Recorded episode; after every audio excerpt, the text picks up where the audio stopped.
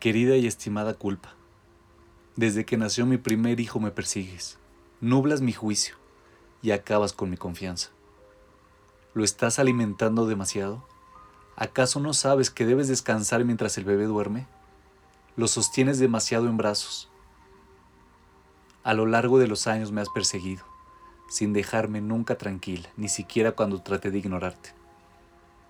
Enséñales cómo compartir, dale su propio espacio, ayúdalos a hacer amigos, llama a la maestra, deja de llamar a la maestra. Busca una carrera real para que la gente no te pregunte todo el tiempo que haces todo el día. ¿Qué clase de madre no está en la casa para recibir a los niños cuando vuelven de la escuela? Una madre solo es tan feliz como su hijo menos feliz. Así que es mejor que te asegures que todos estén felices, todo el tiempo. No hay excusas. ¿No funciona? Eso significa que no te esforzaste lo suficiente.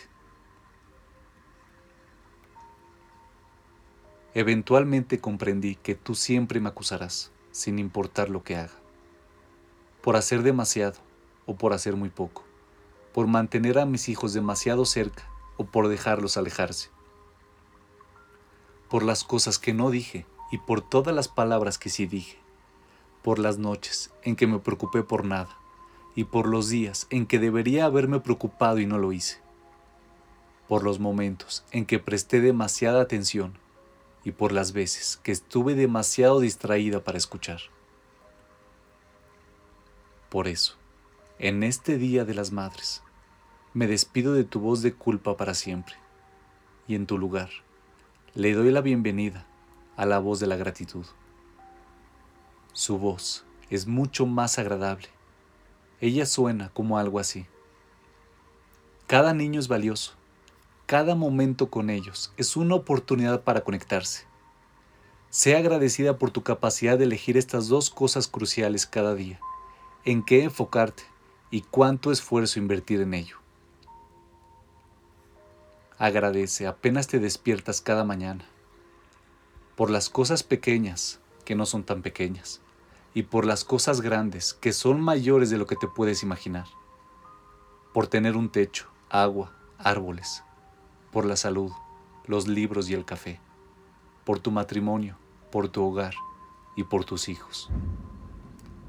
Presta atención a la luz en los ojos de tus hijos, aprecia su risa, ama a tus hijos y siente su amor, escucha sus historias y cuéntale las tuyas. Abrázalos mucho tiempo, nunca los sueltes.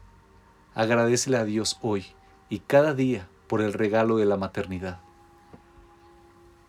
y cuando las cosas se pongan difíciles, aférrate con fuerza a esa voz interior positiva que aleja la culpa y deja en su lugar a la gratitud. Tenemos que asegurarnos de no sentirnos culpables por dejar atrás la culpa.